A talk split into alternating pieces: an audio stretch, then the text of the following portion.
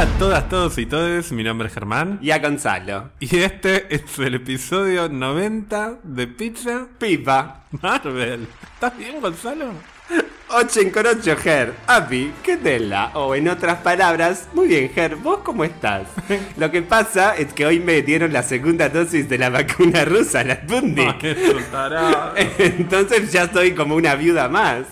Me estuve ensayando todo el día estas dos palabras de mierda en ruso para hacer la introducción. Y vos, ¿pero qué me estás diciendo? Bueno, eso, dije, prepárate, mirá, te, te espera un opening impresionante hoy. O sea, ya estás vacunado, Gonzalo, por fin, no sabía. Sí, hoy me dieron eh, y todavía no hay, no hay efectos todavía. Pero, ¿deberías estar tomando alcohol en este momento? La, la- la enfermera o la que me atendió me dijo eh, moderado. Bueno, es vino, tampoco me estoy matando. Traje moderado, compraste dos botellas de vino. Bueno, una para cada uno, no es que me voy a tomar las dos. Una botella de vino por persona no es moderado. Bueno, está, pero una vez que me tomo una botella, igual, no sé si voy a tomarme toda la botella. Si sobra, sobra para el próximo episodio. Además, hoy son los 90 episodios, Germán, llegamos a tu edad, Oh. otra vez el mismo chiste, y tenía que como de- a dar algo nuevo. Entonces, te hablé en ruso. Además de la vacuna, ¿todo bien en tu vida? ¿Todo tranquilo? Todo perfecto. Vengo de haber visto posiblemente una de las mejores películas del 2021 y, y seguramente, sin duda,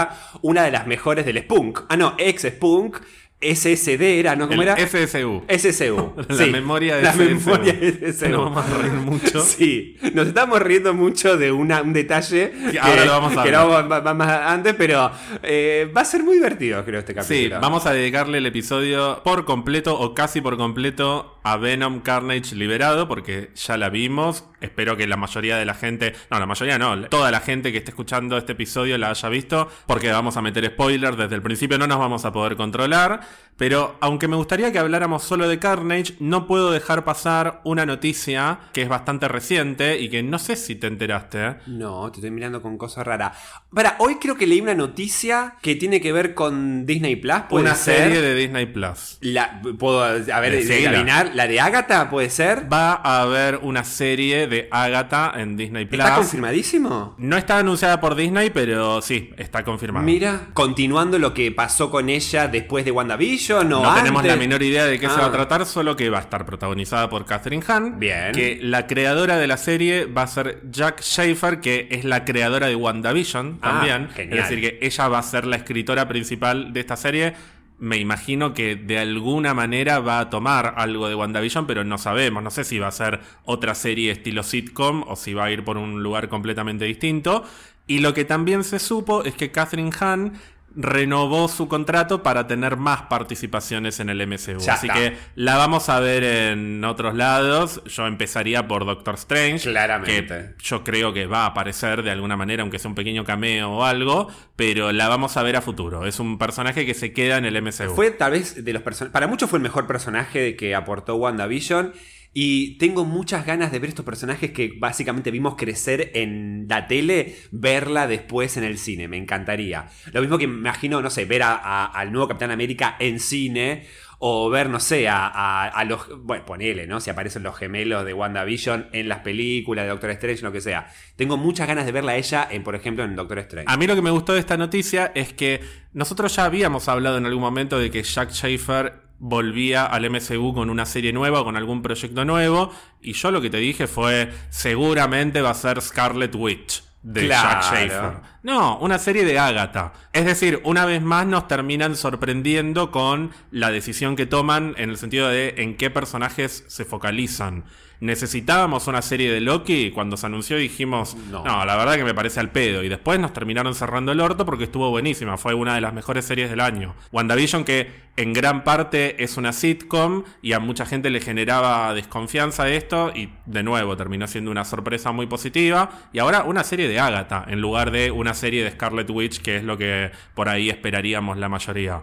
No sé si eso significará que tal vez Scarlet Witch quedó demasiado grande para Disney Plus y ese lugar lo termina ocupando Agatha y el futuro de Scarlet Witch está en el cine. Ay, por favor, Habrá que me, ver. me muere una película de Scarlett. ¿Vos pensás que cuando estaban haciendo WandaVision dijeron, che, este personaje la va a romper, mirá si hacemos una serie de Agatha y se terminó dando? ¿O ni siquiera Disney pensó que el personaje iba a tener tanta buena repercusión? Yo creo que ellos tantean, van viendo y no sé, a mí me gusta mucho la anécdota de Kevin Feige de que mientras estaban produciendo la serie todavía, él iba por los pasillos y cada tanto se le escapaba cantar la canción de Agatha. No me Y digas. alguna vez alguien le dijo, no sé si Victoria Alonso o quién, le Mirá. dijo, che, boludo, estás spoileando, cuidado. Ay, tenés razón, qué boludo. Y se tuvo que contener, pero porque ya era pegadiza la canción en su Mirá. cabeza. Entonces, yo creo que tiene la suficiente inteligencia, no solo él, sino la gente que trabaja en Marvel, como para darse cuenta de, me parece que este personaje acá. la va a pegar, Claro. esta canción se le va a pegar a todo el mundo y así. Después, bueno, puede funcionar o puede no funcionar. Ahí, una vez más, muy buen casting. Porque la verdad que la mina la pegó genial. Pero bueno, suficiente MCU por hoy. Una vez más, insisto, por si hay alguien que está escuchando y no vio la película, spoilers, 100%. A partir de este momento quedan todos, todas y todes absolutamente avisados. Sí, así que después no, no digan en el, en el, en el Instagram, qué sé yo, ¡eh, pero me spoilearon la película! Antes de hablar de la película, quiero hablar de nuestra experiencia cinematográfica. De, por empezar, se terminó el 50% de capacidad. la Tenías un chonguito al lado tuyo sentado. Era muy lindo el que estaba al lado. luego. En- en un- sí, pero se levantó para ir al baño, así que jamás funcionaría. Una persona que se levanta para ir al baño en el medio de una película ¿Viste? no tiene chances Pero conmigo. viste que mucha gente se levantó para ir al baño. Es como que ahí te das cuenta que no les importaba mucho igual quedarse viendo qué pasaba en el enfrentamiento entre Venom y Se Carnage. perdió a Michelle Williams, bueno, no importa. Bueno, tampoco. No, y si, no, no, ¿Cómo te rascaste, Michelle, en la película? ah? Era, era Emily Blunt en, en Un lugar en silencio No, 2. Fue clave Michelle Williams. Solo hizo una, una cosa bien, nada más. Después Reconcilió a Venom y a Eddie. ¿Te Está parece bien, poco? pero apareció poco, eso es lo que me llamó la atención. eh, La, la ídola esta, qué sé yo. Pero bueno, no importa, eso a mitad de la película. ¿De qué, qué de experiencia de cine me, me estabas hablando? Por empezar, vimos dos trailers que yo por lo menos nunca los había visto en el cine, los había visto siempre en mi casa. ¿Cuáles? El primero, el trailer de Spider-Man No Way Home, que nunca lo había visto en el cine, y que vos subrayaste algo que sucedió. Sí, la gente aplaudió. O sea, ah, ya te dije, mira, si ya están aplaudiendo en el tráiler, imagínate lo que va a ser la película. Es eso lo que quiere la gente de Spider-Man, eh, o para esta tercera Spider-Man. Mucha, mucha cosa, mucho quilombo, mucho universo, personaje. Que de, de vuelta, cuando hablemos, retomemos la escena post va a pasar eso. No importa si la película es una cagada. Queremos ver a Venom en- con Spider-Man y a la mierda. A mí sí me importa si la película es una cagada, pero no importa. Bueno, bueno. Y fundamentalmente vimos y viste por primera vez, porque Sí, no lo habías no visto lo en tu visto. casa, el segundo tráiler, o el tráiler principal, mejor dicho, de Eternal. Sí. Que dijiste, ay, lo- no, lo veo, o sí lo veo. Y yo te dije, mira. Mírala. Y me arrepiento. ¿Te arrepentiste? Sí. ¿Por qué? Porque no quería ver celest- al Celestial. Pero aparece No, no quería, no quería, no quería. Que eso quería que sea una sorpresa. Como sorprenderme, por ejemplo, de ver a. ah, bueno, ya fue. A ver a Tom Holland en la escena por créditos. Digo, no me gusta ver esas cosas. Pero es mínimo, Gon, lo no, que pero te lo ya muestran. está, ya lo pusieron. Y pero ese es el motivo por el. No, pero ¿sabes por qué? Porque yo te dije en su momento, no lo veas en tu casa. Sí. Pero si vas al cine y lo pasan, velo. Porque cuando veas el celestial en pantalla gigante y que es apenas un vistazo a lo que puede ser el cel... O sea, pensá que es mínimo. Vos pensá en Shang-Chi. Pensá en los trailers de Shang-Chi, que nos quejábamos de todo lo que nos mostraron y realmente no vimos nada de Nada, lo grosso en los trailers. Bueno, pusieron esto porque realmente hay un millón de cosas a nivel escala cósmica que no vimos y que no están mostrando. Quiero creer que, así como me sorprendí con Shang-Chi, pasa lo mismo con Eterno. Pero ¿te cabe alguna duda de que va a pasar eso? Vamos, Chloe, Chloe, ¿cómo era? Chloe Zhao. Chloe Zhao, vamos, Chloe Zhao. Y la ganadora del Oscar, rompeme la pantalla con, con una guerra terrible. Vos tal vez no reparaste demasiado en esto, pero la mayoría de las escenas de acción que aparecen son de esa secuencia del primer tráiler que da toda la impresión de que es el principio de la película. Se están guardando la bomba, o sea, toda la última mitad de la película o el último tercio de la película. El último tramo, sí, sí, sí, sí. Ojalá, ojalá que sea así. eh, no me gustó ver el celestial, pero bueno, eh, vamos a ponerle ficha igual. Y hubo algo que tampoco viste, porque en el momento climático del tráiler... Ah, hermoso, sí. Cuando- Cuando, cuando encima tomo la decisión de haber visto el Celestial, que yo, bueno, bueno, estoy disfrutando, porque lo estaba disfrutando el tráiler, Angelina es una bomba, todo, bueno, Robstar, Chonguito, este, me parece demasiado explícito que para el segundo tráiler hayan explicado, eh, nunca intervenimos, ¿por qué, no hicieron, ¿por qué no hicimos esto con Thanos? ¿Por qué no hicimos tal cosa? Es como que tienen que dejar subrayado de que no se rascan las pelotas los eternos, pero bueno. está, no, pero está bien. Pero Para mí bueno, estuvo muy sacando bien eso. porque resolvió las dudas de mucha gente que ¿Cuánto se que eran? Los últimos 15 segundos de- del tráiler, que era el momento culmine. Angelina acaba de decir, o lo dijo un toque antes, amamos a estas personas desde el día en que y cuando amas a algo lo tenés que proteger. Y hay un personaje que le contesta y que no lo llegaste a ver, No lo llegué a ver que por- le dice no podés proteger a nadie. ¿En serio le dicen eso? Eso le dicen, pero no lo viste y no lo escuchaste porque, Porque en, en ese el medio de la explosión... Ah, eh, disculpe, eh, disculpa, eh, si no vas a estar comiendo algo, tenés que ponerte el barbijo. Anda a lavártelo. Jodete por no tener puesto el barbijo. Estabas incumpliendo el protocolo del cine. Nadie tenía barbijo. Y no estaba. ¿De qué protocolo me hablas si no había ni siquiera distanciamiento social? ¿Me vas a romper la bola con el barbijo? O sea que básicamente no, me estoy comiendo las uñas, eso significa comer algo. Anda a lavarte el orto, se fue, me lo saqué a la mierda. Además no puedo ver películas porque tengo los anteojos y se me empañan. Así que eso de em, eh, eh, personal forro de que me quería romper las bolas. Pero bueno, eh, la cosa que después vimos trailer de Duna, vimos trailer, el trailer de James Bond que, que fue como... Así coso. Y arrancó la película. Hablemos de la película. Vamos. Quiero saber primero tus impresiones generales. Eh, no me aburrí, lo cual eso es bueno. Pasó algo que cuando hablamos de, del análisis de la primera de Venom, vos dijiste, le tengo fe a Andy Serkis por un tema de que él sabe muy bien cómo trabajar con estos personajes de SGI, o sea, de computarizados. Y me pareció que lo más que reforzaron esta película es que el corazón de la película es Tom Hardy con Venom. Y todo lo demás es relleno. Entiendo que banques a Michelle Williams, qué sé yo, que a este Carnage y todo, con todo eso, pero eh, lo que me llevo de la película es que me gusta como esta, esta cosa psicológica que tiene entre Venom y Tom Hardy. Así que eso fue lo que más me gustó. Después, ah, después vamos a analizar todas las cosas flojas que tuvo, obviamente, qué sé yo. Pero la verdad es que no me aburrí. Obviamente disfruté un montón, la, escena post crédito me dejó al palo, pero, pero la, pasé bien. A ver, cuando ya sé cómo era la primera, decía, dudaba mucho de que, la, que esta sea igual o más eh, chota que la primera. Y la verdad que me, me- con esa expectativa me terminó gustando más. Así que bien. ¿Vos? Yo me quedé con una sensación muy parecida, que es que se enfocaron mucho en la relación entre ellos dos y eso me parece que le sumó a la película, le sumó muchísimo. No es que no lo hubiesen hecho en la película anterior, en la anterior también estuvo la relación entre Eddie y Venom, pero estuvo en el medio de muchas cosas que por ahí no necesariamente se mezclaban de la mejor manera. Y acá no importaba lo que estaba pasando en la película, siempre lo más importante terminaba siendo el vínculo entre Eddie y Venom. Y no necesariamente eso significa que no hayan puesto atención en Carnage, que es el otro personaje que no por nada está en el título de la película. Sí, sí, lo que sí. pasa es que fueron muy inteligentes a la hora de castear a Woody Harrelson, que es tan carismático él y no importa realmente demasiado si está bien o mal desarrollado. Es divertido cuando Sí. aparece Carnage, mata gente, no ves una gota de sangre, pero mata gente y te crees que es un tipo que es peligroso y que no es un villano común y corriente, es un tipo que es malo, o sea, Sí, como sí, la encarnación del mal.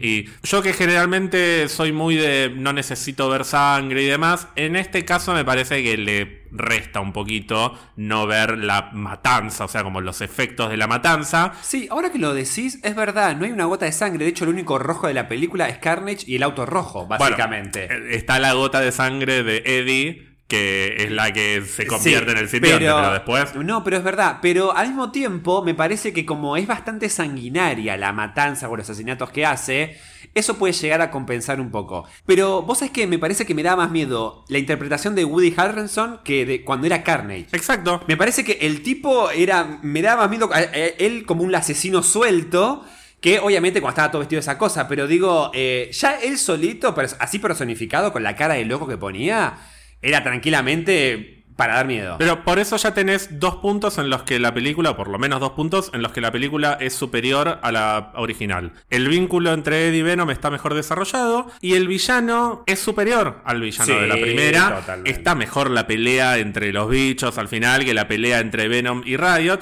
Pero no llega a ser lo más importante, me parece, la pelea entre ellos en sí, sino Woody Harrelson como, como Cletus Cassidy. Sí ese personaje, el personaje de Cletus, me parece que estuvo bien. Interpretado seguro. Interpretado y bien plasmado en la historia. Sí. Estuvieron muy buenas las escenas de Cletus. Hubo poco de Eddie y Cletus. Hubo poco entre ellos. De hecho, hasta yo pensé que se iban a enfrentar en algún momento de la película y que, como siempre pasa en estas películas, el héroe no lo puede vencer y eventualmente se vuelven a enfrentar y demás. Pero no, fueron por la vía de guardarse la pelea entre ellos dos para el final, que me parece que le funcionó a la película eso. Vos sabés que eso lo estaba pensando. Eh, tuve poco de ellos durante la mayor parte de la película interactuando. Por lo general interactúan con el resto de los personajes. Y la pelea se da únicamente en el final, lo cual igual es una pelea larga y tiene momentos bastante tensos, que ya vamos a hablar de cuando lleguemos a ese momento.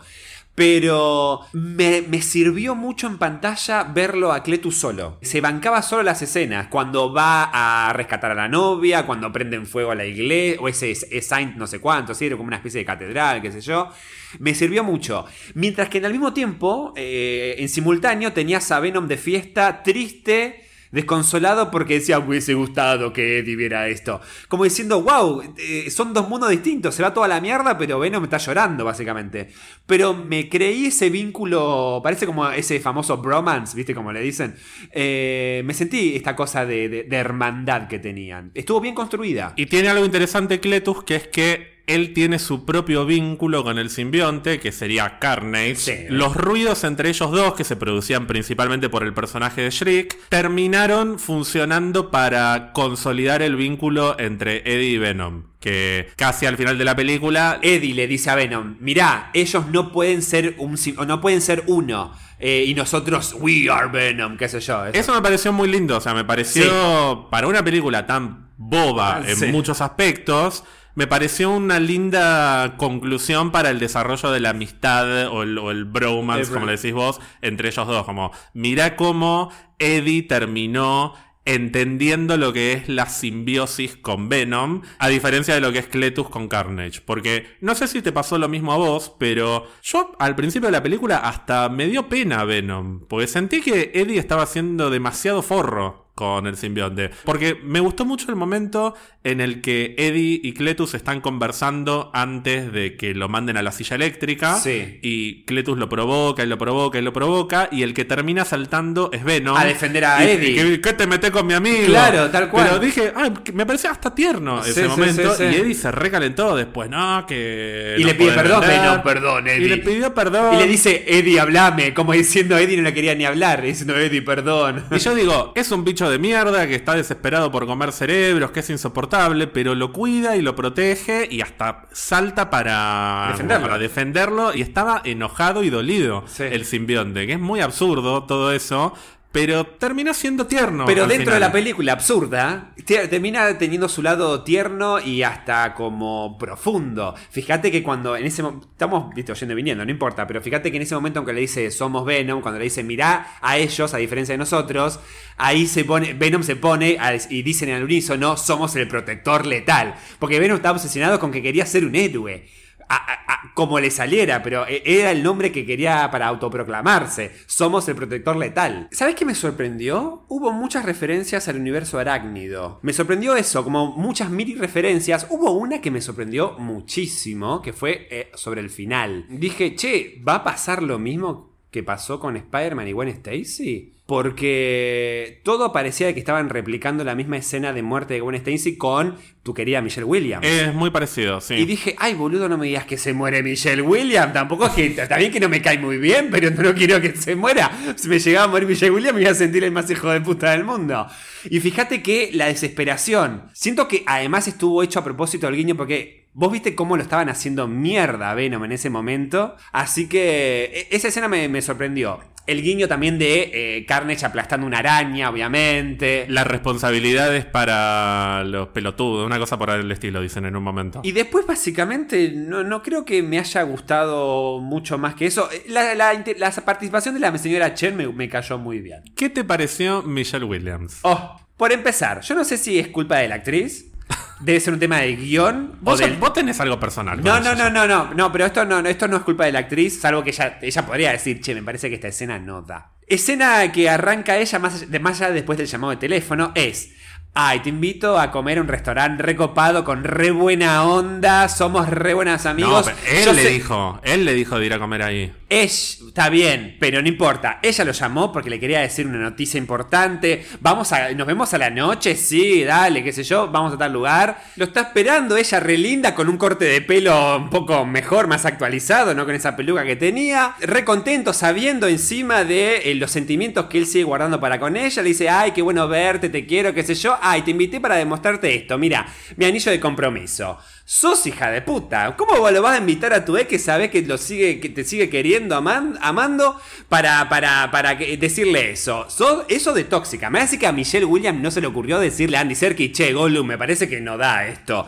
O sea, quedó como re tóxica. Sea, cero responsabilidad efectiva por parte de la guionista y de Michelle Williams, que no, no. Yo si soy Venom en ese momento me la como. No solo eso, sino que encima le dice, la verdad que podría felicitarme, aunque sea mentira, ¿no? Bastante histérica. No, no, desastre, desastre. De verdad que sí, este es el. eh, o sea, empoderada cero, boludo. Yo que la amo a Michelle Williams, en ese momento me enojé. Me enojé Pero con me- el personaje. Pero me dolió mucho, pobre. O sea, vos te esperás que si alguien. eh, no te digo de que la mina eh, se separó y le dice: eh, Mira, estoy. Sí, me separé del médico, pero la verdad que quiero ser tu amigo. Bueno, ok, está bien. Quiero terminar. lo que la- quiero que las cosas estén bien con vos, qué sé yo. Yo sé lo que sentís conmigo, pero quiero que las cosas estén bien. No, ¿cómo vas a invitarlo para mostrarle el anillo de casamiento? O sea, ¿cuándo ella pensó de que él te- tenía todavía intenciones de ser cosa? No, no lo. Además, el flaco venía hasta. eh, Además, para mí, reinteresada. Porque lo llamó después de que él volvió a ser un hitazo y volvió a ser la estrella número uno porque había revelado los secretos de los cuerpos de donde Cletus los había enterrado. Él quería plata. No, no, la verdad, mal. Después la remonta un poco Michelle cuando logra.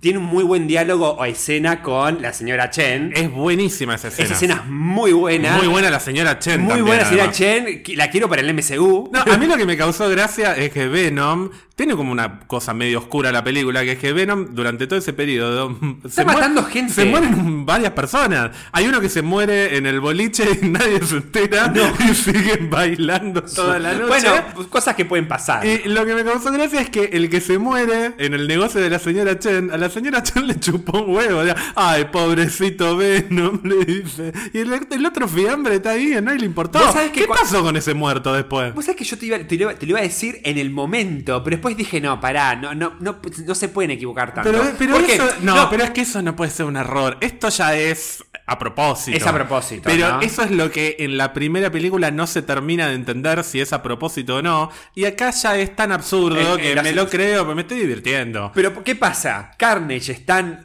sanguinario que hasta el hecho de que Venom vaya pasando de cuerpo y cuerpo porque está triste y necesita lograr a, eh, eh, hospedarse en un nuevo cuerpo que lo acepte y no y ninguno es como Eddie, te da esta cosa, ay, pobrecito, mató a otro pero porque no encuentra a su nuevo Eddie. En cambio el otro está matando sanguinariamente. Entonces decís, bueno, pobre Venom, que siga festejando. Entonces es como que, pero después te iba a decir, che, pero está matando gente. De hecho, fíjate que cuando se escapa, ¿viste cuando tiene la pelea? Como que se- la pareja que se, se- bueno, igual es un horror, muy violento, pero cuando Venom se va de Eddie, primero se mete en el cuerpo de un tipo para romperle la moto, y después se mete en el cuerpo de una ciclista. En el cuerpo del, del tipo que rompe la moto, ese creo que no se muere, y la ciclista no sabemos si se muere. A la- se va a los gritos. a la ciencia los chocando gritos. Es un horror. Porque si no lo mató Venom, lo mató seguramente un auto que la pasó por encima. Es, es un horror, pero me parece que tanto- es tan absurdo que decís, bueno, es Venom. Dentro de todo tiene que ser el héroe de la película. Bueno, sacando de que logra reconciliarse, no hace un carajo, Michelle. Sí, yo sabía que ella iba a tener un papel más reducido que en la primera, porque lo mencionaron en no sé dónde, el director o alguien lo dijo. Ah, mira. y de hecho, cuando vos decías lo del póster, qué obvio que aparece G-Venom, yo dije, para mí ni va a aparecer. No te lo quería decir, pero para mí lo habían puesto en el póster solamente para vender un poco. Me sorprendió que tuviésemos una escenita con G-Venom. Que hasta me pareció superadora a la de la primera película, que básicamente lo único que hace es ir a buscarlo y darle un beso. Y acá lo rescató. Acá lo rescata, No solo sí. lo rescató, yo subrayo esto una vez más. Fue la que reconcilió a los dos protagonistas de la película. Me parece que fue muy importante el papel de Michelle. Tuvo menos escenas que en la primera, pero me pareció más relevante, la Más verdad. relevante. ¿Sabes lo que me faltó? Para mí Michelle y Tom Hardy tienen buena química y no interactuaron casi nunca en la película. Porque esta no es una película sobre ellos dos. No, es una es una película película- sobre Venom y Eddie. Tal cual. De hecho, la escena entre mm, Tom Hardy y Michelle Williams en la que ella le dice que se va a casar, en el momento parece que es importante por Michelle y por Tom, pero en realidad es por Eddie y Venom. Sí. Porque a partir de ahí viene como una debacle de Eddie, que viste que Venom le quiere levantar el espíritu, que ahí viene la escena en la que le cocina, cocina, que, que corta está- todo. está buena, conta- Yo ahí me tenté. sí, Yo ahí me tenté porque sí. ya en el tráiler me causaba gracia y en el cine me... eh, no sé, ahí es gracioso. Sí, sí, porque lo está cuidando. Sí, en el tráiler eso por ahí no se nota tanto. En el tráiler parece una escena graciosa y punto. Pero en la película está haciendo eso para levantarle el espíritu a su amigo. Y ahí es cuando empecé a comprar la idea de, de la historia. Porque... Claro. Es un simbionte que es un desastre y que quiere comer gente, pero realmente lo quiere a su huésped y lo quiere ver bien. Sí, sí, y sí. después de toda esa escena viene el, el momento en el que tiene esa confrontación con Cletus, que le dice que te metes con mi amigo, y después se pelean y se va a la mierda y le rompe la moto. En todo ese proceso, yo me terminé poniendo al lado de Venom. Dije, pobrecito, porque será un desastre, pero lo está cuidando de verdad. Perdón, me estaba riendo eh, mientras me, me decías de. Yo me reí con la escena de. Yo también me reí con la escena de que le estaba cocinando. Yo me reí particularmente en una escena que nadie se rió en el cine. Y después, cuando yo me reí, vos te tentaste. Que era lo de esta médica forzadísima. Era la, la que tenía encerrada a la novia de Cletus. Sí, yo me estaba riendo antes de que te rieras vos, pero no tan a carcajadas, porque me causaba gracia lo exagerado del personaje, como nadie te va a escuchar y, y tu novio se va a morir. Como, ¿Por qué le va a decir todo eso? ¿Por qué tiene que ser tan mala? Además, en la escena, en un momento que el tipo le dice, cuando salga de acá te voy a comer la cara, nunca vas a salir de aquí. Dije, es decir, ¿cuándo que esta se muere dentro de un minuto? O sea, tipo, nadie escapa de acá, qué sé yo, ay, a esta la liquidan. te empezaste a reír cuando la mucho cuando veo a Cletus que está viendo a la novia y de fondo ves a través de la ventana la cara exagerada de la médica ahorcándose. O sea, primero exagerada actuando y después hasta gesticulando. Un desastre. Pero me parece que en lo bizarro de la película, me parece que queda gracioso que hasta la muerte sea muy chota. Hablemos un poquito de Cletus y de su novia, de Dale. Frances o Shriek, que es su nombre de villana. La película arranca, de hecho, no solo presentándote a Cletus, sino presentándote la relación entre ellos dos como algo que va a ser importante. ¿Qué te pareció esta introducción? ¿Qué te pareció el vínculo entre ellos dos? ¿Te gustó que la motivación de Cletus sea básicamente ella? Mira, lo primero que me hizo caer de culo un poco es que increíblemente usaron la palabra mutante. Mutación. ¡Ay, me cagaron! Pero Shriek es una mutante, ¿Es una en los mutante? cómics. Y esto me parece que es consecuencia de que Disney. ya no está Fox, ya no hay tanto problema con el tema de si decís mutante o no decís mutante. Nunca dicen que Shriek es una mutante, porque eso implicaría pedirle permiso a Disney. Pero también me inclino a pensar que si estuviese Fox con su saga de mutantes, ni siquiera podrían haber hablado de mutaciones. Habrían metido algún experimento o algo por el estilo. Yo creo que hasta deben haber pedido permiso, porque esta- estas conversaciones siempre están Sí, cuando tienen que obvio. usar algo que por ahí lo tiene otro. Y yo creo que Marvel Studios le debe haber dado el ok para que hablen de mutaciones, pero no digas la palabra mutante porque después nos vas a quemar cuando nosotros queramos hacer mutante porque no se va a entender nada. Claro. Entonces, si pensás que las mutaciones son las mutaciones de los mutantes de los cómics, Perfecto. te crees que es una mutante y si no, bueno, es una mutación que nunca terminás de entender por qué. Pero en los cómics es mutante ella. Bien. ¿Sabes lo que me gustó del personaje de ella? De que pensé que iba a ser como más eh, sobre todo de adulta, ¿no? Más como la boludita que hay que rescatar, qué sé yo, y me gustó que estuviera a la par de locura de él. No, la boludita que hay que rescatar fue Michelle Williams. Sí, básicamente. La mete adentro de una de caja. un, una- de un- no, de un sarcófago, creo. Es horrible. Amordazada. Todo muy obvio. Todo muy de, de King Kong. Sí, más o menos. Lo que no me terminó de cerrar es el desenlace de ella. Cuando después de acontecer tanto, tanto asesinato, tanto locura, es ella la que le dice a Cletus, Cletus, esto ya es demasiado. Ahora demasiado, boluda, pero se, acá, se comió el cura. Prendieron fuego a una iglesia, mataron a todos los médicos, asesinaron a no sé cuántos policías, eh, quieren matar a Tom Hardy, a Venom, y ahora es A mí demasiado. también me pareció cualquier cosa eso. siento que está. No, y ella mató al policía o intentó matar al policía. Digo, y ahora le pareció. ¿Por qué le pareció demasiado? Yo te pregunto, ¿qué es lo que vos crees que ella. ¿Por qué dijo, me pareció. me- esto es demasiado, Cletus? Cuando la quería matar a Michelle, ¿A me Michelle? parece. Pero, Pero era obvio que le. Pero ella la secuestró. Primero adormeció al marido, lo encerró en el baúl, se la llevó a. aparte baila repatotea. Que está filmada de una manera muy rara la escena en la que Frances la va a buscar a Michelle Williams. Viste que de repente se encuentran ahí adentro de la casa y son los planos re cerrados Sí, que sí. casi no se le ve la cabeza a Sí. Michelle, se le ve solo la cara. Ah, ¿qué? ¿Te pensás que voy a ir con vos? Le pego un cabezazo. Para. Me había olvidado. Le da un cabezazo a Me había olvidado. Pobre, qué boluda. Y aparte venía de ser Venom, un quilombo todo. Me encanta, me encanta que eh, este episodio hay que ir y volver porque es un quilombo. Igual que la película. Eh, pero pará. Eh, igual me gustó que Michelle se le paró. Como diciendo, no te voy a hacer un carajo donde está. Porque aparte venía re empoderada de ser She-Venom.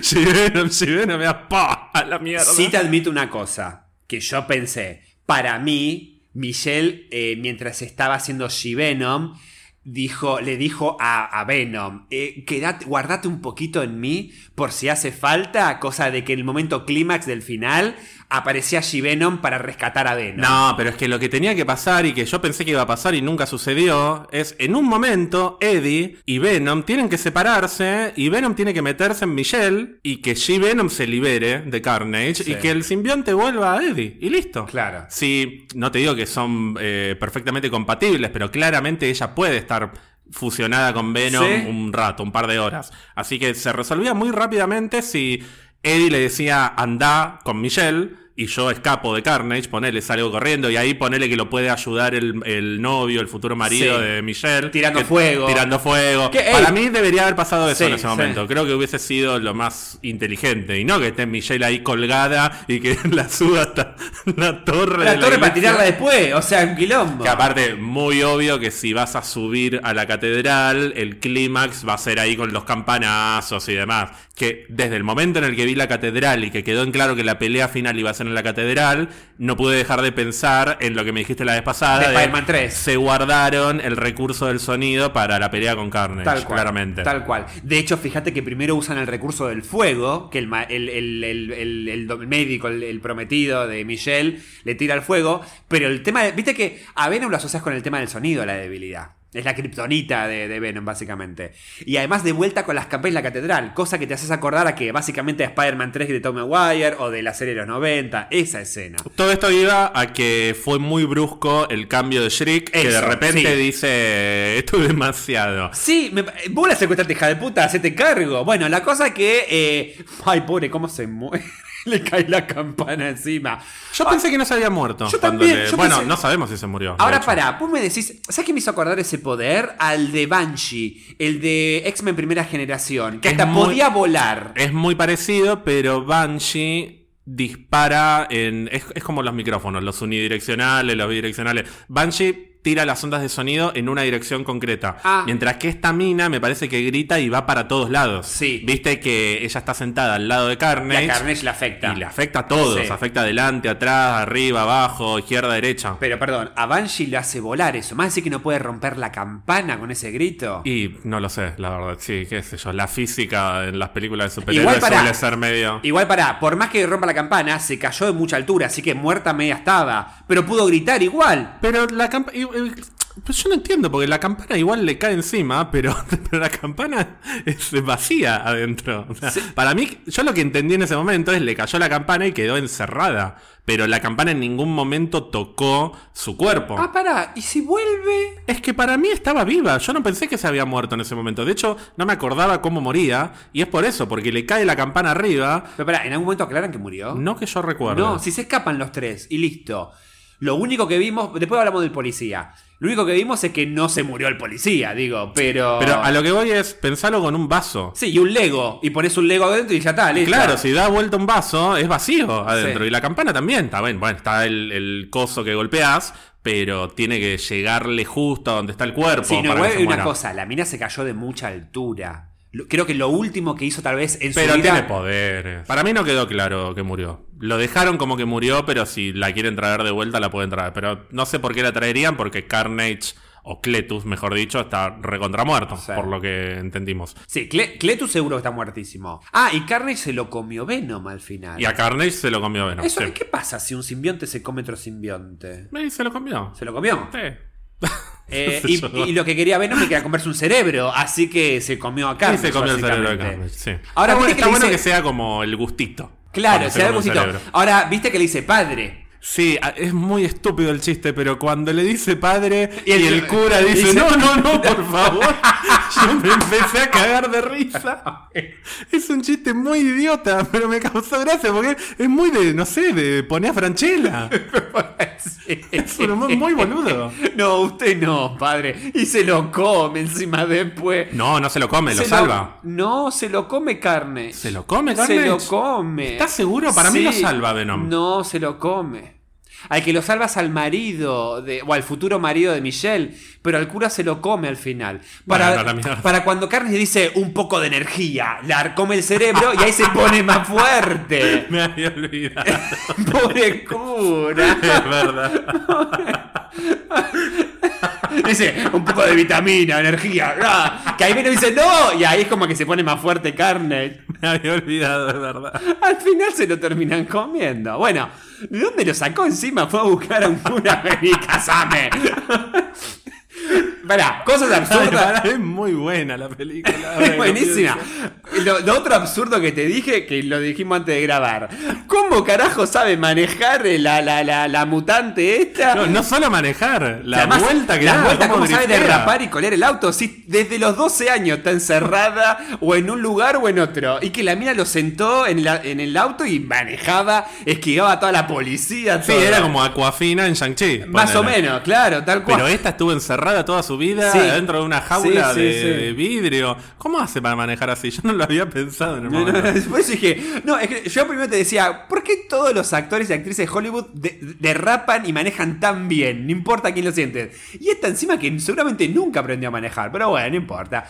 Cosas de la película. Y me gusta mucho cuando está manejando y grita que le hace daño a Carnage. Me causó mucha gracia cuando Carnage dice, si lo vuelve a hacer me como su cara. Sí, como diciendo, no, no te metas con ella. Bueno, igual, eh, reforzando esto que di- dijimos hace un rato, porque esto es un quilombo, hoy venimos. Esta confrontación de a ver quién es más malo de los dos hace que se valore mucho más la simbiosis entre eh, Eddie y Venom.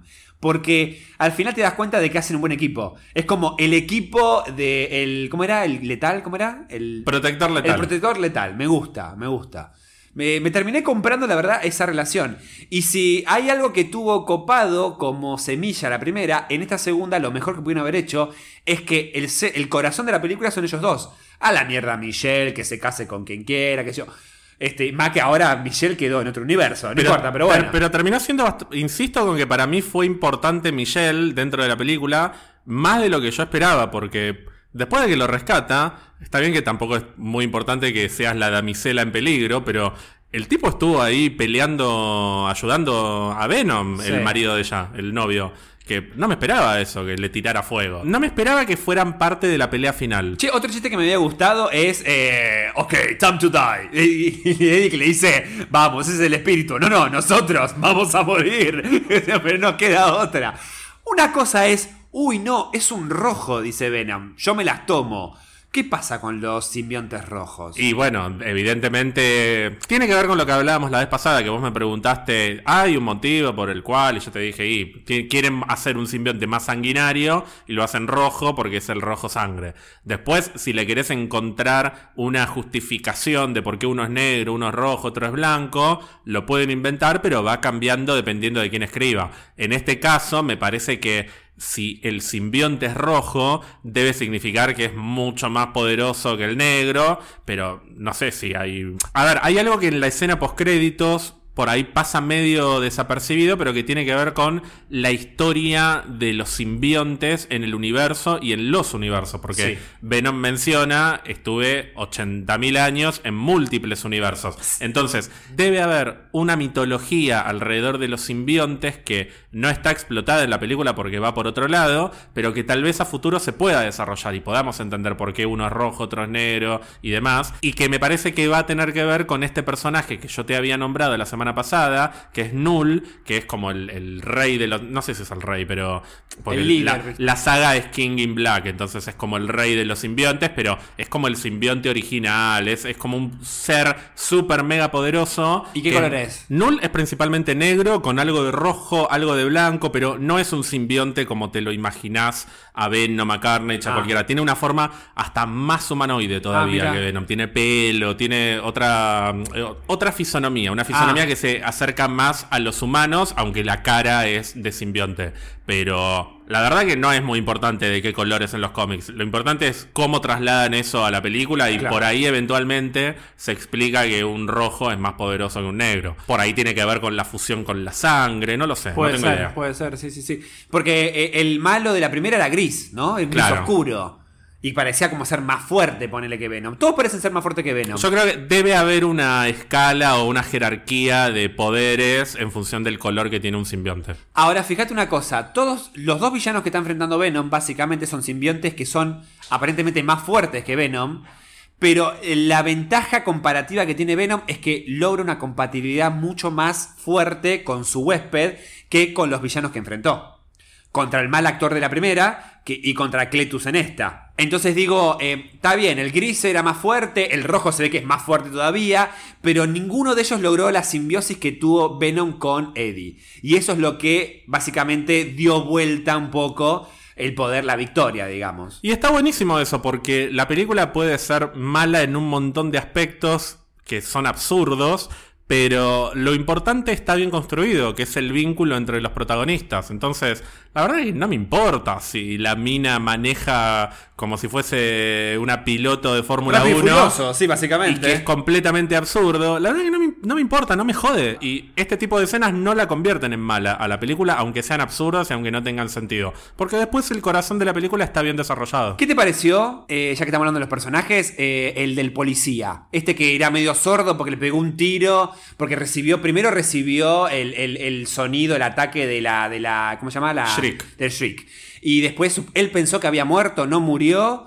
Y pensamos ahora, nosotros pensamos que había muerto y al final parece que no murió. Es un quilombo. Me gustó, pero me parece que es un recurso de la trama para que avance en algunos eventos. No me pareció un personaje fascinante tampoco. Lo único interesante me parece es ¿Por qué al final cuando pensamos que había muerto ahorcado, no murió, tenía los ojos celestes y dice monsters, o sea, monsters? Bueno. Yo te dije algo cuando terminó la película. A ver, decime. Que dije, esto claramente es un es eh, semillas para Mobius. Morbius. Morbius. Mobius era otra cosa. ¿Por qué? Porque tiene que ver con lo sobrenatural. En Morbius para mí van a ir por el lado sobrenatural y para mí él es un, es un ser sobrenatural. Bueno, te puedo contar lo que pasa en los cómics con ese personaje. ¿Aparece? ¿Existe? Ese personaje eventualmente se fusiona con un simbionte que se llama Toxin y es un personaje antiheroico. Es por momentos villano, por momentos héroe. Yo no me di cuenta si sucedió o no, pero me parece que lo que pasó en la película es que se quedó con un pedazo del simbionte. ¿De qué simbionte? Y de Carnage o de Venom o de alguien, no sé. ¿En qué momento? Si nunca le. No lo sé, no, es que no sé porque no me di cuenta de lo que pasó en la película, pero al estar este personaje, muchas personas que lo leyeron en los cómics esperaban que en algún momento o se sembrara la semilla para futuro o pasara, pero que se empezara a introducir el alter ego de Toxin, que se convirtiera en Toxin. Ah, Yo creo que si lo mostraron con ojos azules es porque se va a convertir en Toxin en la 3, ponele. Ah, mira, yo pensé que iba por más por el lado sobrenatural, pero no Pero- pensé que este personaje existía en los cómics, te Por, juro. por eso te digo que no sé si no sé si sucedió porque no lo vi, tal vez no le presté atención, pero cuando se le pusieron los ojos azules pensé en Toxin, pensé, ah, bueno, se va a convertir en un simbionte y me quedé pensando, pero ¿en qué momento se unió y demás? Pero No. imagino que va por ahí. ¿Sabes cuándo se le pudo haber pegado algo o absorbido algo de Carnage? Cuando están por casarse, eh, la pobre Michelle está ahí a punto de ser eh, enterrada o metida dentro de ese cajón, y él está detrás de el, eh, ese, esa especie de, de- de, mm, coso en la iglesia, no sé cómo se llama. Está- lo tenía como altar, como atrás del altar estaba. Y viste que, eh, que Cletus le dice, tengo un regalo para vos. Ay, ¿qué me trajiste? Como el policía, sí.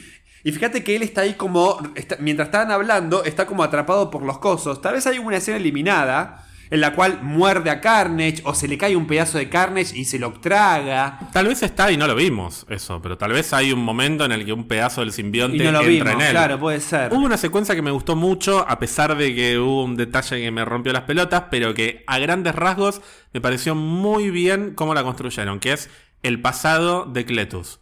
Ese pasado animado en el que ves cómo la tiró a la abuela por la escalera, Sí. cómo la electrocutó a la madre, co- cosas bastante oscuras. Y el perrito con un taladro. Con un estilo de animación que me pareció muy pero muy lindo. Me la cagó el croma con los dos personajes mirándose en el medio de la escena, mal recortado, hasta con un blur alrededor. Sí, medio choto. Eh, y los dibujos en el medio. Me cagó la escena. Me hubiese gustado que sea completamente animada. Pero me pareció un acierto para porque es un personaje que es muy oscuro y que tal vez no se quieren meter demasiado con lo que hizo tan en detalle. Y de hecho, son bastante explícitos. Al final, una frase que me gustó mucho, que la dice Cletus en la pelea final, es. Contaste con lujo de detalle todo lo que les hice a mi abuela, a mi mamá y demás, pero nunca contaste cómo me abusaron a mí. Sí. Bueno, no me esperaba ese remate. Muy explícito. Sí, o sea, esa cosa retorcida que decís, hasta el más hijo de puta, más loco, más mente podrida o retorcida, tiene un pasado que decís, algo se tuvo que haber construido. Hay que ir al punto más inicial de esa infancia y decís, claro, diciendo, este tipo es así porque hay que indagar en ese pasado. Cletus se sintió traicionado. Eso es interesante porque no lo mencionamos. Cletus se sintió traicionado por Eddie. Pero porque Venom metió ponerle la pata, decir, che, mira, ahí tenés toda la data. No hace falta que negocies con él. Y por eso lo dio tanto. Pero Eddie, al perdón, Cletus al principio no tenía intención de ir a matarlo. Sí, convengamos que es una mente muy retorcida igual, pero él se lo dice en algún momento. Yo quería una familia. Sí, sí, sí, sí, tal cual. Y de- bueno, de hecho, ¿qué- ¿cuáles son las últimas palabras de Cletus? Yo quería tu amistad. el otro dice, Y dice, "Chupame huevo". lo dice, fuck this guy, ja, a la mierda de pelotudo, pa, y se lo morfa. Pero se metieron ahí, o sea, me parece que dejaron como a cuentagotas lo oscuro que podría ser el personaje de Carnage, que no sé si en los cómics es así, no sé si... Es más oscuro todavía. Es más oscuro es todavía. más explícito. Es más explícito. Claro. A mí la verdad que es verdad que la animación me gustó de esa escena que vos decís. El croma me parece que a mí no me jodió tanto porque entendí de que lo quisieron poner como si estuvieran sentados en la misma mesa Sí. mientras uno escribe y el otro lee, pero ni ha- no hacía falta. era no hacía falta, es verdad. De las escenas de acción, eh, sacando la escena final, que fue bastante larga, pero bueno, porque fue la confrontación final. ¿Algo que te haya interesado? Es que hubo muchas escenas de acción, además de la escena final. ¿Sabes que ahora que te estaba preguntando me lo estaba pensando al mismo tiempo? Hubo poco, hubo La- escenas de Carnage destruyendo cosas y matando gente, pero la verdad que me parece que no hay mucha más acción en la película al margen de estas secuencias. Está la persecución de la policía con ella manejando, pero Sí. Me parece que se concentraron en la secuencia final de la película, que es una pelea muy, muy larga, es bastante Sí, larga, sí. y por eso durante el resto de la película hay más persecuciones, eh, como peleas muy chiquititas y matanzas de Carnage en general y no tanto pelea realmente, verdad, o sea, no tanta escena de acción con enfrentamientos. De hecho, hay más escenas cómicas, graciosas, que peleas. Por mencionar el tema de las gallinas. Sí. Y de hecho, bastante explícito el tema de las gallinas, porque no solo están en la casa de Eddie, sino que después los lleva a comerse más gallinas. Bueno, elegiste un par de gallinas y cometelas. Después, cuando deja a las gallinas en el monumento ahí de. eh, ay, de Don Quijote y Sancho Panza, ¿dónde estaba? Eh, ¿Te diste cuenta que deja las gallinas a la noche y después vuelve otro día de y día? están ahí todavía. Siguen ahí. Siguen ahí las gallinas. O sea, no sé qué les dan de comer ahí, en el monumento a Cervantes. Me quedé con la palabra de qué es lo que Venom necesita comer, que solo está en el chocolate y en los cerebros. El felonomenomina, Sí, no un sé. quilombo. No tengo era. idea. Otra cosa, eh, volviendo a eso, de que vos mencionabas de que te parecía medio egoísta Eddie, Eddie con respecto a Venom. Porque lo único que quería era comerse, necesitaba eso para sobrevivir. Fíjate lo mal que estaba al final cuando ya estaba matando uno atrás de otro para hacer simbiosis. Porque necesitaba eh, alimentarse.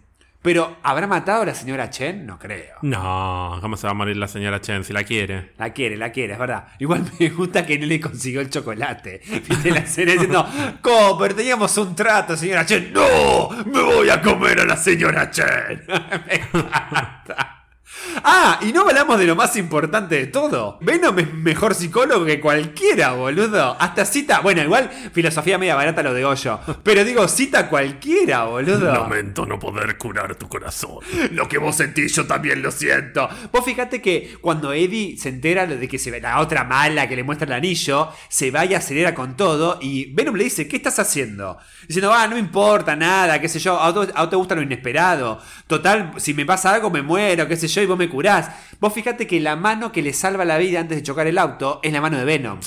Es como diciendo, le está salvando la vida Y también. ahí le dice, no puedo curar tu corazón. Y yo me empecé a caer de risa. Los dos nos rimos. Y yo te dije, boludo, es el mejor psicólogo del mundo. Ahora no te dan ganas de tener un simbionte, boludo. Yo me fui con ganas de tener un simbionte. No, insoportable. Ya, estoy, ya soy insoportable. Yo, yo puedo Bueno, ser tu simbionte. vos sos como mis... Y yo te puedo, mira, yo puedo ser tu sos un simbionte. poquito como mi simbionte, Ahí sí. está. Viste, cuando vos estás medio ah, Yo que- me enojo, te grito. Vos te enojás, viste, como que no, y ahora como mierda, no, pero no puedo editar González. Yo digo, no, tranquilo, Ger, vas a ver que queda bien el podcast. No, y no sé para qué lo menciono. Quiero comer sushi. No quiero comer sushi. Sos un simbionte. Claro, yo no quiero sushi, Germán. Pero bueno, o sea, es un quilombo la película como este episodio que vamos y venimos, pero ¿te aburriste en algún momento? Nunca. La- me re divertí en la. ¿Viste? Y de hecho, ¿la pasaste mejor que viendo la primera? Cuando fui a ver la primera película me quería ir. Era un embole, me Bueno, estaba aburriendo. Eras como la- esa gente que se levantaba a ir a mear y volvía. Bueno, No, pero la clave en el cine es cuando me apoyo, o sea, cuando pongo el codo Ajá. en, un, en uno de los apoyabrazos y me apoyo la cabeza en la mano. Eso significa que estoy embolado. Y la primera Venom la vi así. La primera Claro. Venom, la última media hora, estaba apoyado en el apoyabrazos esperando que terminara de una vez esta película. bueno, como pasó con nuestro acompañante, que ayer en parte de la película apoyó el brazo y se puso. Y que lo primero que dijo es: ¿Quién mierda hizo esto? Y cuando aplaudió la gente, ¿qué aplauden? ¿Qué aplauden? Dijo. Y después, ¿qué dijo? cicho. Que si querés podemos ir llegando a ese punto.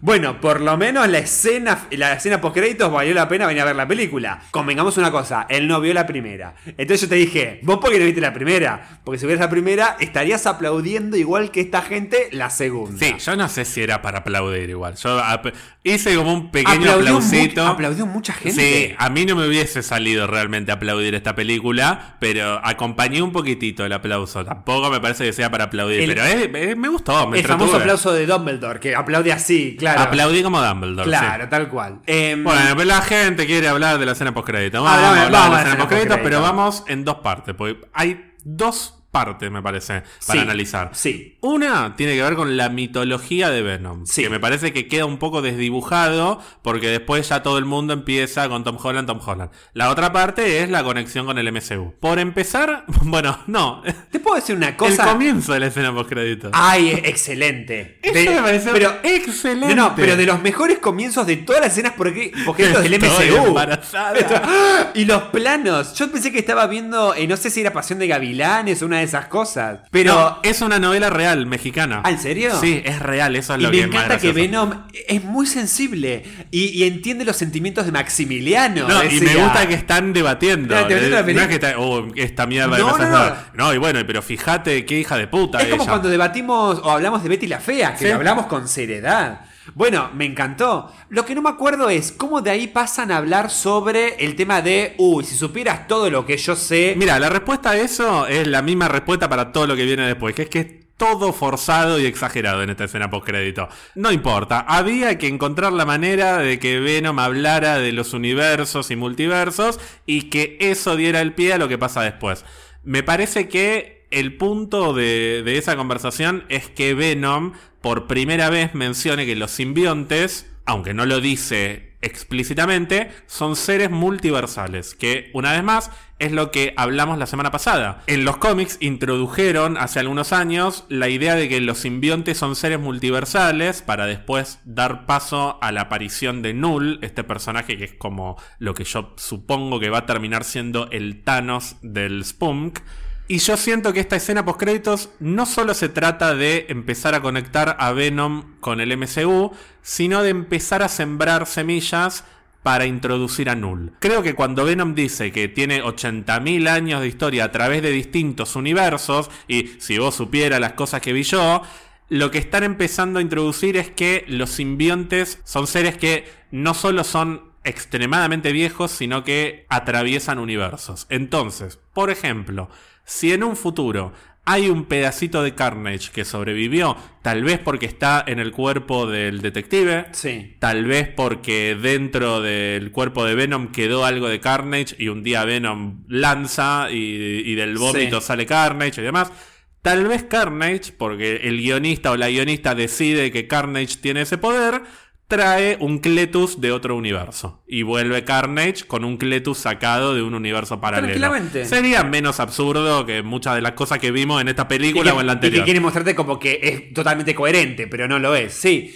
Vos sabés que yo me veo Venom 4. Eh, Hablemos un poquito, un segundito de recaudación. Le está yendo re bien. Le está yendo muy bien. Muy, Muy, bien. muy, muy bien. Digo, eh, para mí Venom 3 se queda poco, es poco. Para mí Venom 3 es, es un quilombo, sí, aparece el, eh, eh, el, eh, como Pero- G-Venom, qué sé yo. ¿Por qué? Acá es cuando me empiezo a enojar. Sí. ¿Por qué te crees que hace dos semanas o más de dos semanas que está dando vueltas por todo internet la escena postcrédito filmada? Que yo no la había visto, pero vi Sí. capturas y se ve bien. Y Sony no hizo nada eh, misteriosamente. O sea, ¿Y ¿vos por decís que es una estrategia de ellos mismos? Obvio que es una estrategia, porque lo único que importa de esta película es vender el cruce con Venom y Tom Holland. O sea, Ay, la película, puta. a esto iba con mi descargo. La película está buena, es divertida. Yo me entretuve. ¿Es mejor que la primera Venom? Me parece que indiscutible es Indiscutiblemente, mejor que la primera Venom. ¿Es una película que yo recomendaría? Ni en pedo. Jamás recomendaría esta película a nadie, salvo que sea, che, nos juntamos, tomamos un vino, tomamos cerveza, comemos picada y nos cagamos de risa viendo esto. Yo se la, sí, sí, perdón, yo se la recomendaría para ir en grupo de amigos. Como vi a mucha gente, vi muchos grupos de amigos yendo a ver esta película, sí. Yo hasta pref- ni siquiera porque en el cine tenés que estar callado. Es una película que yo hasta me parece que la disfrutaría más tomando algo en casa con una pantalla muy grande y nos cagamos de risa. Ah. de, Pero mira cómo driftea, porque esos comentarios por ahí no los podés hacer en el cine. Claro. No tiene un atractivo real como película, Venom Carnage liberado. Yo lo, lo lamento si hay gente que no está de acuerdo conmigo, pero no me parece que sea una gran película. Shang-Chi es una película de superhéroes que está bien, no será El Padrino 2, pero es infinitamente más sólida que lo que acabamos de ver. ¿Eso convierte a Venom en una mala película? No, la verdad que no. Me divertí, la pasé bien y demás, pero no es una película que me parezca destacable. Lo que todo el mundo quiere es el cruce de Venom con Tom Holland, porque la gente quiere Spider-Man, quiere Venom peleando con Spider-Man y demás. Entonces, si esta escena postcrédito está dando vuelta por todos lados desde hace dos semanas, es porque Sony quiere vender esto, porque es lo que quieren hacer desde el día uno. Claro. Quieren tener una película de Spider-Man o millones de películas de Spider-Man que vendan millones de entradas, no lo pudieron hacer bien con Amazing Spider-Man, le dieron al personaje a Marvel Studios para que lo hiciera bien y le funcionó a los dos. Y ahora quieren que sus películas se nutran del éxito de las películas que hizo Marvel Como Studios. diría Moria, colgarse de las tetas de Spider-Man, Se básicamente. cuelgan de las tetas de Marvel Studios, que no está mal, es parte del trato y seguramente cuando renegociaron el contrato en el momento que te acordás que pareció que en un momento Sí, se terminaba para sí. siempre, debe haber cedido algo Kevin Feige o bastante como para que Tom Holland pueda estar mucho más presente en el Spunk. Eso no significa que esta película sea parte del plan de Marvel Studios, No, definitivamente. Y de hecho, no te digo que apostaría que Venom no va a aparecer en No Way Home. No sé si aparece o no aparece. Pero si aparece, yo creo que no va a ser como parte de la trama de la película. No, va a no, ser no. como Un una cameo. escena, un cameo, una escena post sí, o algo. Sí, sí, sí. Sí, a ver, yo coincido en esto. Para mí Venom va a aparecer en Spider-Man eh, No Way Home, pero como más cameo, solo para darte el gusto de decir es otro, otra aparición más, porque para mí esa película tiene que meter cuanto más personaje mejor. Es decir, no va a ser uno de los Sinister No, Six, no va a ser- ni va a ayudar a Spider-Man a Ni- pelear contra. No, tampoco. Si lo hace, me encantaría. Yo solo digo de que para mí no va a pasar.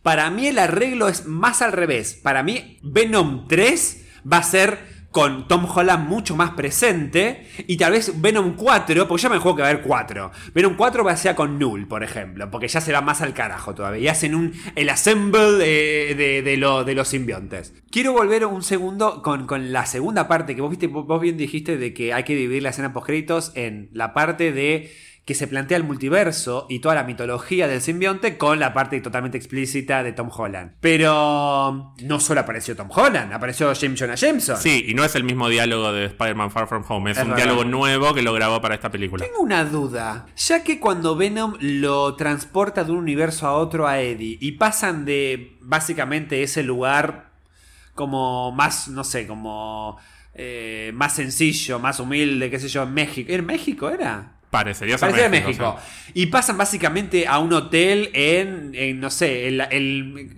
¿cuál es el mejor lugar de México? El más eh, que más viaja en Cancún, ¿no? Cancún, ponele. Eh, o Playa del Carmen también Playa en México. del Playa del. Carmen. Digo, ¿no será que al pasar al universo donde existe Tom Holland barra Peter Parker, esa versión de Eddie es oriundo de Nueva York y trabaja para el Daily Beagle, o sea, el Clarín, y ahí guardaría una relación más directa con Peter Parker. Vos decís que también lo traspoló y lo llevó a ser el Eddie que tiene más relación con, con, con el Peter Parker que nosotros conocemos, que conocemos por ejemplo en Spider-Man 3 de Tobey Maguire. Es la misma persona de la película que se transportó de universo, no Sí, es otro no. Eddie. No, está bien, pero lo que voy es, lo llevó, pero, eh, pero sí, pero el, em, eh, ese Eddie de ese universo.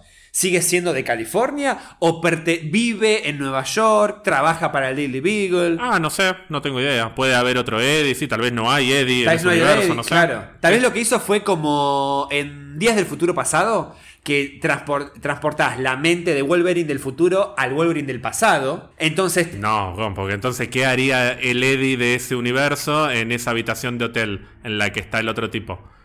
Por eso cayó de la nada. ahí. ah, tenés razón, tenés razón. No es el cuerpo de otro Eddie, es, Ah, es el que mismo se, Eddie. se transportó de universo. O sea sí. que en el universo original desapareció Eddie. Claro, Claro, Sí, claro. sí, se transportó de universo. Si no, no estaría otro huésped en esa habitación. Claro, tenés razón. sí, Después, sí, si hay o no hay otro Eddie en ese universo, no sabemos. Tal vez nos enteremos en el futuro. Ay, qué quilombo, boludo. Bueno, sí.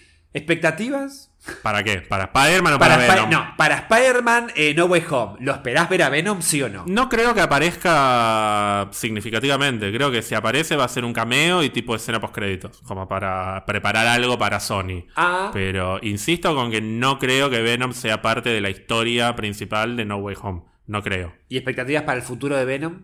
Cinematográfica, o sea, en su línea de películas. Yo insisto con la idea de que si se institucionaliza esto del multiverso y se facilita la posibilidad de que viajen personajes de un universo a otro, y más encima si ahora metes el tema de que los simbiontes son multiversales, listo, a la mierda, cambian de universo cuando quieren. Me gustaría que en el futuro el universo de Spider-Man sea un universo de Spider-Man. Tampoco me parece casual que el Spunk ahora se llame SSU. El Spunk era el universo de personajes de Spider-Man, Sí. mientras que el SSU es el universo de Spider-Man de Sony.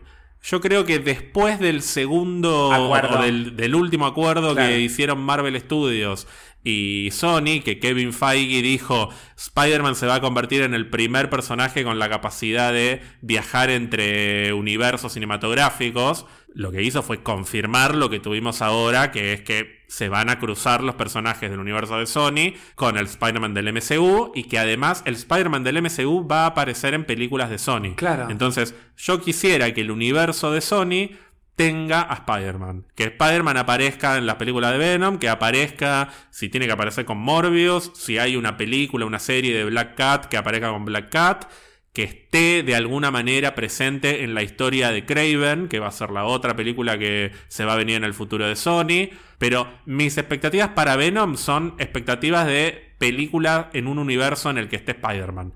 Que se termine esta pavada de un universo de personajes de Spider-Man sin Spider-Man que no tiene sentido, jamás tuvo sentido Claro. y por eso no tenemos un podcast del Spunk, sino del MCU. Y que ahora sí Spider-Man se cruce con estos personajes y que nos divirtamos y demás. Y que eventualmente Spider-Man vuelva al MCU para cuando sea necesario. Dentro de lo que es Venom específicamente, de nuevo, me parece que esta película fue infinitamente superior a la primera, sin dejar de tener millones de fallas y agujeros por todos lados.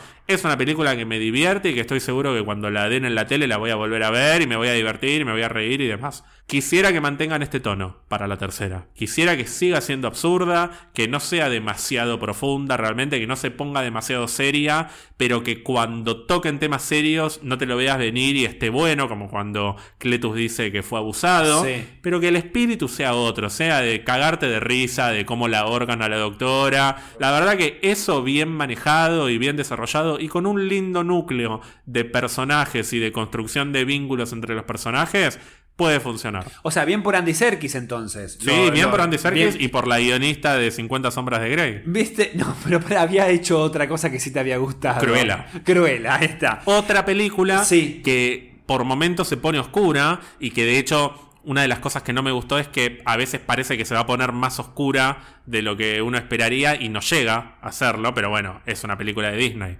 Pero así todo tiene algunos momentos que decís, ah, la mierda. ¿En serio? No la vi, boludo. Ah, ¿vos no la viste? No, no, no. Pero me- vos me dijiste que te sorprendió porque no esperabas que ibas- te iba a gustar tanto. Ya que estamos hablando de expectativas y estamos hablando del multiverso de Spider-Man, y quieras o no, las dos primeras sagas de Spider-Man son de Sony. ¿Te imaginas que puede llegar a volver a aparecer Tobey Maguire o Andrew Garfield en futuras películas del SCU? Y la verdad que si yo me tuviese que imaginar un enfrentamiento entre este Venom y un Spider-Man, si bien voy a disfrutar cuando se cruce con Tom Holland, me parece que cerraría más con Andrew Garfield. Vos sabés no que- me lo sí. siento que no tienen nada que ver. Tom Hardy y Tom Holland tienen como 25 años de diferencia, son muy distintos en términos de personajes y no son los Peter Parker y Eddie Brock de los cómics. Entonces, hubiese preferido o preferiría que el archienemigo Spider-Man de este Venom sea otro, sea Andrew Garfield. Sí.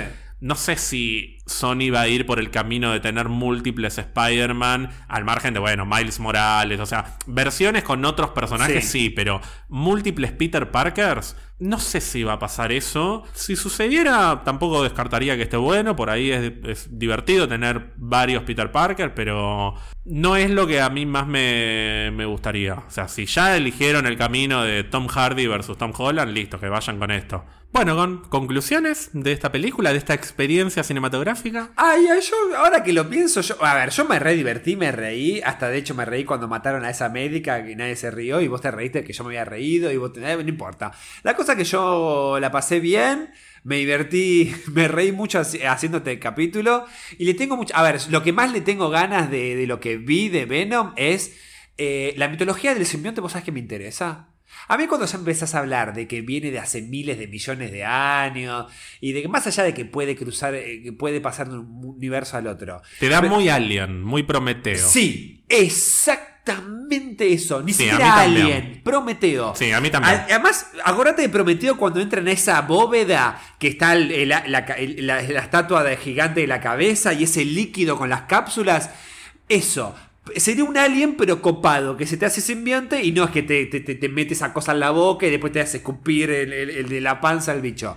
Eh, me, da- me gusta eso, sí. ¿Vos tus conclusiones? Yo me divertí, yo me divertí mucho más de lo que me divertí en la primera, que directamente no me divertí, así que no era muy difícil superarla. Perdón.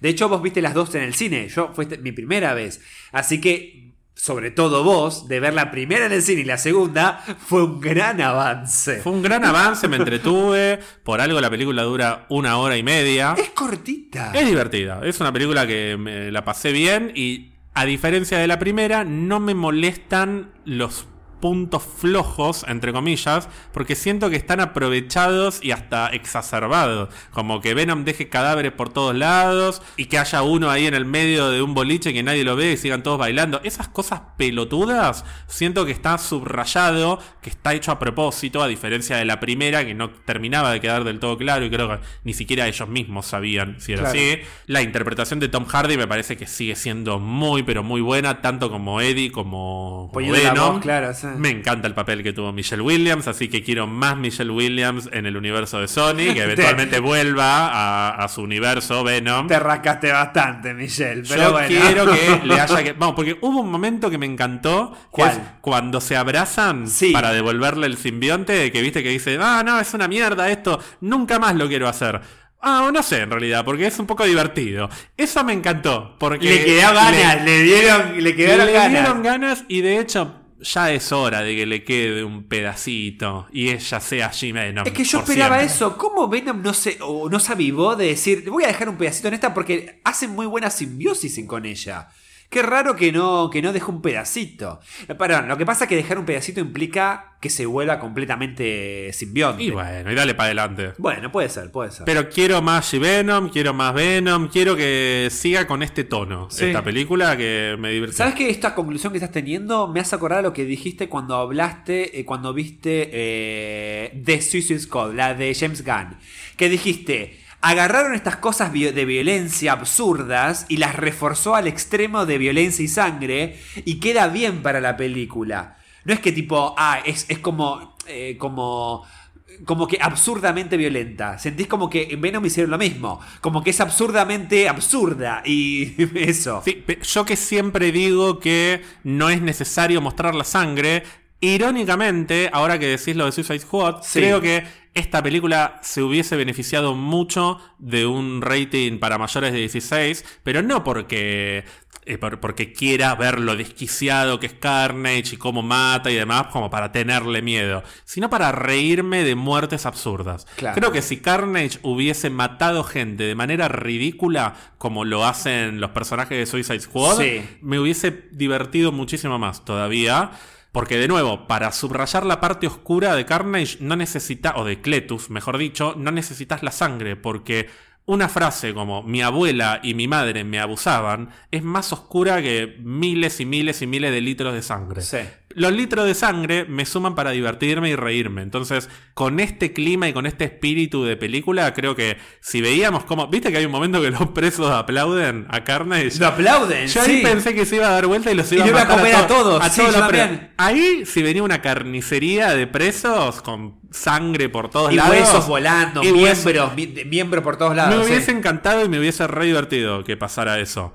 Pero bueno. ¿Sabes qué sería bueno? Una Venom dirigida por James Gunn o Taika Waititi. Sí, se va a la mierda. Se va a la mierda. Pero bueno, el otro día dijimos, cuando me preguntaste qué película o qué director del MCU tomaría como referencia para hacer una buena película de Venom, llegamos a la conclusión de que Taika Waititi barra James Gunn es el como el perfil Sí, correcto. Algo de Thor, Ragnarok con eh, Guardianes, una cosa de sí. Sobre todo Guardianes, Guardi- me parece. O, o más, perdón, o más de Suicide Squad después de haberla visto. Y es que justamente Guardianes es James Gunn. Claro, Entonces, sí, sí, sí. James Gunn con sangre es básicamente Suicide Squad, Tal que cual. es muy parecido en espíritu a Guardianes, pero más explícito. más sangre. Ma- más explícito, pero para que sea más divertida todavía, Claro. no para que sea más oscura. Con eso, esta película se podría haber coronado como excelente, porque sería muy, muy, muy divertido ver a Carnage Como- matar gente y que vuelen huesos por todos lados. Como la mejor película del SCU, aunque hay dos nada más, pero difícil de superar. ¿Podemos hacer el ranking de películas del Spunk Dale, barra ya. SSU? A ver, tu ranking. En el puesto número 2 Venom. Y en el puesto 1, Venom 2. Ay, boludo, no puedo creer que coincidimos. Yo en el puesto número 1 pongo a Venom 2 y después, obviamente, relegada. En el puesto 0,1 0,5 pongo a Venom la primera. La pregunta del millón es si Morbius será mejor, por lo menos que Venom. Sí, yo me juego que Morbius es mejor que la primera de Venom, pero no mejor que la primera de Ven- que Venom 2. Coincido, apuesto por ahí. Vos sabés que no le tengo fe a Jared Leto. Es un buen actor. Ay, Te puede no, caer mal, no, pero es después, buen actor. Después de, de- No, después de la primera de Suicide Squad, me pareció tan mal actor. Pero vos viste la Liga de la Justicia de Zack sí, Snyder. la vi, cuatro horas. y sí. es un Joker bastante distinto. Es totalmente distinto. Y bueno, Pero- no es culpa de Jared Leto entonces. No. Es un estilo distinto de Sí, personaje. Es, ver- es verdad, es verdad. Pero, no sé. que- vos decís que Con- recuperé. a mí también me cae mal. A mí no me gusta mucho Jared Leto. Aparte, odio esa cosa de los actores que siempre son aplaudidos por cómo se transforma. Ahora va a ser de gordo, boludo. ¿Por qué no contrataron un gordo y listo? Claro. ¿Para qué contratar a Jared Leto para ponerle un, un traje de gordo? Eh, Me enojo de nuevo. Me molesta subrayarlo. Ay, se, se transformó por completo. Dicho eso, es un buen actor. Me parece que es buen intérprete de sus personajes o de al menos algunos de los personajes que hace. Yo Creo que va a estar bien Sí. en la película. Yo solo me acuerdo de él cuando se comía a Colin Farrell en Alejandro, nada más. Pero bueno, después sacando eso, eh, qué sé yo, que vuelva la música. Qué malo. Gonzalo, no quiero terminar el episodio sin recordarte que hay mucha gente en Discord que está aclamando tu presencia que ya no saben cómo hacer. Pero en pará. cualquier momento se vienen las fotos de chotas. No, pero vos sabés que cuando me decís, te, te lo digo en serio, no, no estoy actuando nada. Cuando me decís eso de que hay gente que para mí es mentira. O sea, no creo de verdad que haya gente que esté diciendo, hey, ¿dónde está Gonzalo? ¿Qué sé yo? Literalmente sucede todos los días. ¿En serio? O sea, no puedo creer que haya gente que diga que, está, que, que quiere que yo mande una foto mía. No, Ah, no sé. Dije que quieren que manden fotos. Ah. ¿Por qué ya tenés que mandar fotos? Dije que quieren que aparezcas. Ah, bueno, que, que me manden mensajes. Bueno, está bien. Me voy a bajar. Eh, iba a decir. ya Twitch. lo tenés, Discord. Ah, ya bajé, es verdad. tenés- no, porque mi psicólogo me hizo bajar Skype para hablar y me quedé en el tiempo. ¿Cómo se usa Skype, boludo? Pero bueno, adentro de todo, bien por el psicólogo. Está bien, me tengo que sumar, me tengo que sumar. ¿Sabés cómo sumarte? Entrando a pizzabirramarvel.com y haciendo clic en Discord. Y Gonzalo, mientras te bajás Discord, ¿cómo puede hacer la gente para contactarte o para seguirte por otra vía? Lo pueden hacer en arroba qué lindo verte, verte con B de no de Venom, sino la otra B. O sea, la, la B que no es de Venom. O si no la B de Babylon 5, porque viste que la van a hacer una remake, una- un reboot de Babylon 5. Así que mirá cómo estoy informadísimo. ¿A vos, Ger? A mí me pueden seguir en Instagram en arroba mystical, en Twitter en arroba mystical-bajo. Pueden seguir a Pizza Birra Marvel en Instagram y Twitter. Y si no tienen Instagram o Twitter, nos pueden mandar un mail a pizzabirramarvel arroba gmail.com. Por ahora no tenemos Skype y no creo que lo tengamos. Ah, bueno, y si no, recuerden suscribirse a Spotify o a la plataforma que utilicen para no perderse ninguno de nuestros episodios. Me siento como que estamos en, en el audio de reproducción 1.5 hablando. Y porque ya se prolongó la grabación demasiado, hubo muchas cosas que no van a quedar en el No, episodio. seguro. Sí, mucho, mucho enojo, mucha ira. Pasaron algunas cosas que me hicieron enojar un poco, pero bueno, son la- situaciones de la vida. Hay hambre. ¿Cuánto que cuando comemos se nos pasa todo? Se nos pasa, ahora vamos a ver videos. vamos- Aparte, la gente no sabe, pero estamos grabando esto un viernes a la noche, feriado, Feriado. tomando vino, estamos como est- estábamos en plan relax hasta que empezó el quilombo. Sí. Pero Además vos venís ahora de fiesta. Yo de vengo de ayer. fiesta, me duele la cabeza Sí. de anoche. ¿Me puedo quedar a comer o a cenar o me, me rajas a la mierda? quedar a comer, Ah, me te me a quedar a echar. Ok, listo. Y mientras tanto, Gonzalo, nos veremos en el próximo episodio que la mala noticia es que no va a ser la semana que viene, va a ser la otra. ¿Por qué? Porque se termina como la, la segunda subfase de esta fase 2 de Pizza Birra Marvel. ¿Cuántas fases hay? porque tuvimos la fase 1 que fue todo 2020. Sí. Después la fase 2 parte A que fue Ah. desde WandaVision hasta Loki, más o menos. Ahí nos tomamos un descansito. Sí. Y vino la fase 2 parte B que de está terminando en este momento. Y se viene como el último acto, el gran final. Ah, que incluye los productos de fin de año de Incluye Marvel. Eternos, incluye Hawkeye, incluye el broche de oro que va a ser Spider-Man sin camino a casa. Y además incluye otras sorpresitas que tienen que ver con el podcast, de las cuales se van a enterar en el próximo episodio que, insisto, no será la semana que viene, sino la otra. Ay, o sea que para la semana que viene no grabamos, estoy de vacaciones. Pero no vamos a desaparecer completamente porque seguimos en Discord y seguimos en las redes y, y se van a ir enterando de cómo termina la fase 2 de Pizza Birra Marvel. Perfecto, muy bien. Entonces, mientras tanto, le mando un beso muy grande a Michelle, que me que quiero, quiero ser Michelle. Un beso grande a Michelle Williams y un beso a todas, todas, todas.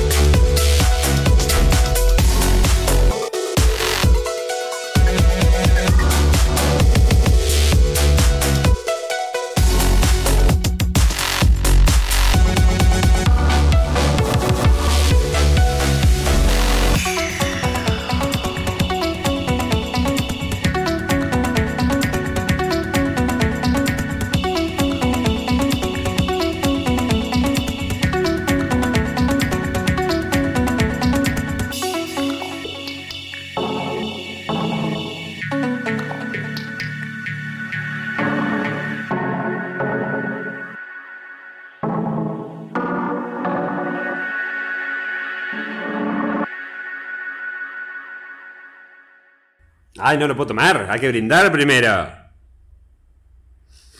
¿Qué pasó? No, no, que no puedo tomar. Hay que brindar primero. Ay, anoche soñé con vos. Ah, ¿qué? Soñé que venías eh, y querías ver Iron Man 2 para grabar el podcast. ¿Por Y me decías, qué? pero quiero ver la versión extendida de Iron Man 2.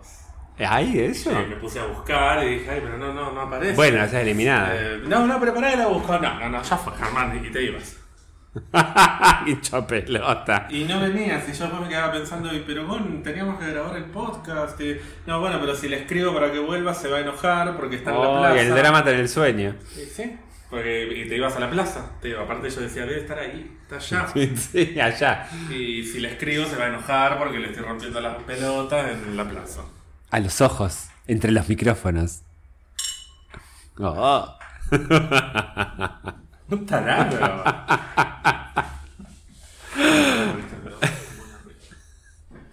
¿Qué pasó? ¿De qué Nada, cuando hagamos la introducción, vos seguime la corriente.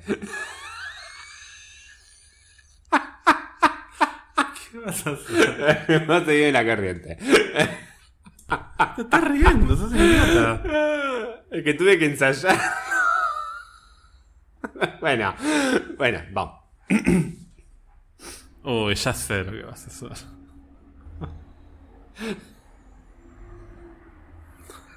Cuando se pone el. Me acordé de cuando se pone el casco y se va en la moto. ¿Y por qué hace Willy? No, a ver. ¿Por qué me? No, a mí lo que me impresiona es eh, eh, lo bien que colean todos los actores y actrices de Hollywood eh, eh, los autos. La, la negra se subió al auto, boludo, y ya coleaba en 360 el auto. Es No, como Aquafina. Pero además, ¿cuándo aprendí a manejar? Si tenía 12 años cuando estaba encerrada. Sí, es verdad, estuvo encerrada toda su vida. ¿Cómo no lo había pensado? ¿Cómo aprendí a manejar? Ni te digo colear el auto, derraparlo. Ese yo, eso no hay que decirlo. Bueno, vamos. Hola a todas, todos y todes. Mi nombre es Germán. Y a Gonzalo. ¿Eh? ¿Qué? Vos seguime. Vos seguime. Pero no sé qué dijiste. Y a Gonzalo. Vos seguís, vos seguís como si fuera lo mismo. Es lo mismo. Sí. Vos seguís. Dale que lo ensayé, no sabes lo que me costó.